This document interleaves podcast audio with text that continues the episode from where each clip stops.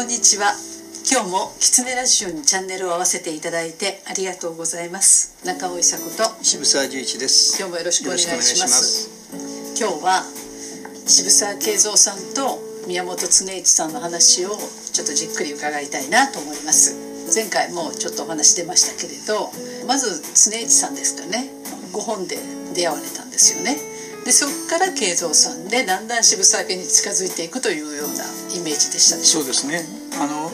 当然合ってるのは慶三だけなんですが、はい、慶三はまあ私の子供の頃から見たら別にその話し相手でもないですし、はい、とてもあの、まあ、渋沢親族会みたいなのがあってですね、はい、それを束ねてる偉い人だったんですね。うん、ただあのその周辺にこういるとね、あの渋沢家に来てるお嫁さんたちがいるんですよ。でそれぞれそのお嫁さんたちはあの三菱、えー、厚三井から来たりとかですね、はい、まあ、そうそうたる、まあ、財閥ですとかあるいは学者筋の方が多いんです。そのね、うん、もう皆さん慶三さんに対してね大ブーイングでした。で ブーイングなんですブーイングなんです。それはあの慶三さんが民族学などというね、はい、つまらぬ自分の趣味に、はい、全部その財産をつぎ込んだりとか その時間をつぎ込んだおかげでね、はい、私たちは渋沢家に来たら楽をしていい思いをできると思って嫁に来たのに、はい、何なんだと。なるほど、えその不満は多くの人から聞きましたし、はい、ですからあのとにかく私の育った環境の中で、うん、民族学を語る人なんて誰もいませんでした。そうなんですね、はい、でやっぱり語られるのはいつも栄一で、はい、それはその資本主義の成功者ということでの評価なんですよ。でもその栄一さんが認めて後を継ぎになった慶三さんは、大蔵大臣もされていて、うん、皆さんそれでねとっても裕福なご生活もされたんじゃないかなと思うんですけど、うん、だけどあの自分のポケットマネーはみんな要するにパトロネージにお金を使ってたって言いますから、まあ、すごいですよでもその代わり日本の文化はとても残されましたよね。そうですよね。最後の仕事があの国立民族博物館。あのその民族学、はい、渋沢家ではあまりあの評判の良くなかった、はい、そちらのその民族学の方に私たちはとても興味があるんですけど、はい、あの渋沢家学者の人たちもああのいましたんでね、はい、その民族学だからいいんだろうと思ってたら、はい。まあ、彼らはね多分ね学問として民族学を認めてないんですよね。で要するに、まあ、古臭いものの趣味で骨董品を集めてる困ったおじさんたちっていうぐらいの意識ですね。なるほど。そのね民族学ってえっ、ー、と人弁に谷の民族学ですよね、はい。はい、その違いはあのどうどう見ればいいですか？あの片方は、うん、あの族というね、はい、あの何々族ね、何々族という種族の族ですよね、はい、比較民族学なんていうと、はい、そっちの方の族です、はい、であの片方の族は要するに人が生きてきた風習だとか、そういうその生き方暮らしを要するに集めて、それを体系づけて、えーと、記録しようと。それは世界中にあるものなんですか？世界中にありますね。あそうなんですね、えー、日本だけじゃないんですね、はい。えー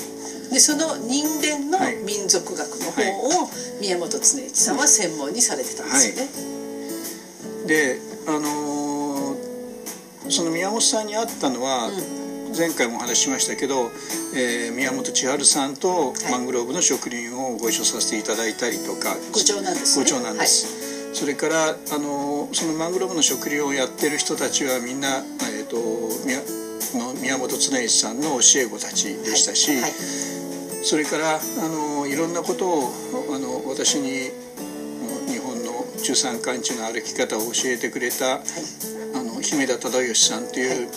民族文化映像研究所の所長さん。でその方は慶三さん宮本恒一さんの歩いた日本を映像として残そうということをされていてまさに、まあ、宮本恒一さんと一緒にずっと歩まれた方でしたし、はい。後聞き書きの時にいろいろお世話になった、まあ、神崎先生ですとかいろいろなその慶三さんあるいは宮本恒一さんと縁のある方がたくさんいらっしゃいましたし、はい、そうですね。はい。でもう覚えてるのは私があの本当に何の紹介もなくっていうんですか、えーと、網野先生に会ったらいいよって言って、はい、その当時は神奈川大学だったと思うんですが常民文化研究所が神奈川大学にあって、あのもう晩年の網野先生にお会いしたら、うん、もうお会いするだけで慶三さんが生きてたらなんと喜んだだろうに。涙が止まらないんですよ網野先生の。あの要するに上近義国と一緒にその会社経営をやってきて、はいある意味で会社経営っていうのは今をこう横切りにしていくっていうものなんですね。その今の社会の中の最も価値があるものを要するに形にしていってそれをまあビジネスにしていくっていうことがまあ経済なんですが民族学って今を輪切りにするんではなくて重層的にこう積み上げるようなどうやって人間が生きてきたか時代の見方になっていくんです。だから関ヶ原の合戦の時も私たちは歴史の教科書の中で徳川家康と石田三成が戦ってそして東軍の徳川家康が勝ってそれから250年続く徳川幕府ができた。非常に時代の節目の戦いだっていうふうに学校では教わるし事実その通りなんでしょうけどあの関ヶ原の合戦が行われた9月15日という日は今の新暦でいうと10月の頭か9月の下旬ぐらいなんです。はい、でその当時の,、まあ、あの農業の仕方を見ているとちょうどお米の刈り取りの時期にあたるわけです。あの新幹線で通られたり歩いてみられるとよくわかると思うんですがまあ東から行くと、まあ、濃尾平野というとても肥えた土壌のあの平野が広がっていくまさに穀倉地帯なんですよね。で関ヶ原はもうあっという間に過ぎてしまいます。小さな山の中の盆地なんですよ、はい、そしてすぐ今度は伊吹山の麓に広がる、えー、近江平野東近江の国ですね。まさに近江商人が生まれたとこですけどそこも琵琶湖のほとりの、まあ、平原地帯に出てくわけです。そうすると東近江もそれから濃尾平野もその時は稲稲刈りの真っ最中なんですね、はい、でその時に歴史学では東軍と西軍の関ヶ原の戦いということだけが要するに残って記録されていくんですが民族学だとその時要するに社会を作っていたのは去年も同じようにまた来年も同じように稲を買ってそしてそれを干してで脱穀してお米に変えていく。でそれで生きてきたという人々の暮らしの方が重点でなんであの関ヶ原という場所で天下分け目の合戦が行われたかというとそのある意味ではその人々の暮らしの中から、えーと、落ちこぼれたりあるいはとんがって、まあ、有名になりたいとかあるいは手柄が欲しいとかと思った連中たちが山の中の関ヶ原という運動場で大運動会をやりましたというふうに見える。でそのぐらいその要するに現実の見方が民族学と歴史学で違うんだっていうことを知って。でその私はその学問としての民族学ではなくてで私はやっぱり環境 NPO やなんかを経験したのでやっぱりこれから人間が生きていくということはどういう方向に向かっていくのかあるいは何のために働くのかそれから何をもって人生の意義としていく。でその社会がどういうふうに作っていったらば要するにその要するにいろんな考える新しい社会を作ることができるんだということを、まあ、必死に考えてる時でしたから、はい、その人々がどう生きてきたかという積み重ねはとても興味があったし、はい、そこでこう読んでいく宮本さんの目から見たその社会だとか会った人だとかそのお話というのは本当に目から鱗っていうかあこの視点しか未来は語れないよなと思うぐらいな衝撃を受けた記憶はありますね。なるほど。私30年前に初めて渋沢さんの声を聞いたんですけど、はい、その時もやはりそのお話をされていて、はい、であの要するに教科書は政治の歴史なんだなと思ったんですよね。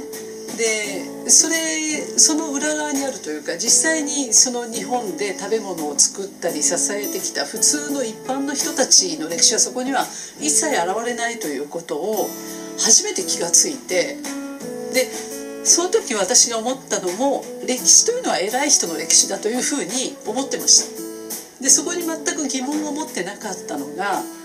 そうよねって思った瞬間にやっぱり全然もう見方が変わりましたよね世の中の見方が。でそれで一般の人はどう思ったんだろうとかどう動いたんだろうとかっていうことを考えるようになってから全然その見えるものが違ってきましたよね。それはねそその時からですやっぱり私は何をすればいいんだろうと思い始めたのがだからとっても私もそのその影響をそのまま受けました。そうですね。その偉いという価値が随分変わりましたよね、はい、今までは社長さんであったりとか、うん、それから社会の成功者であったりとか、はい、まあ、そういう人地位があると言われてる人たち、うん、その人たちが偉い人だというふうに子供の頃からずっと思わされてきたし教えられてきたことが、はい、あそれは違うんだなむしろ、まあ、コツコツと生きてきた人たち、それからまあ、その人たちがみんな生きていけるように他人をこう思いながら村をまとめていった人たちとか、まあ、そういうような人たちが本当に偉いという人なんだなっていうことに気づかされたんですよね。そうですよね、はい、今日はあのもう本当入り口にもまだ行かないんですけど あのなぜ宮本恒一さんの民族学にみんなこう惹かれていくかというかあのそこからまた自分の新しい生き方が始まるかっていうところを今日は、はい、はい。今日もキツネラジオ聞いていただいてありがとうございました。キツネラジオは毎週月曜日に更新の予定です。来週もまたチャンネル登録をして聞いていただけると嬉しいです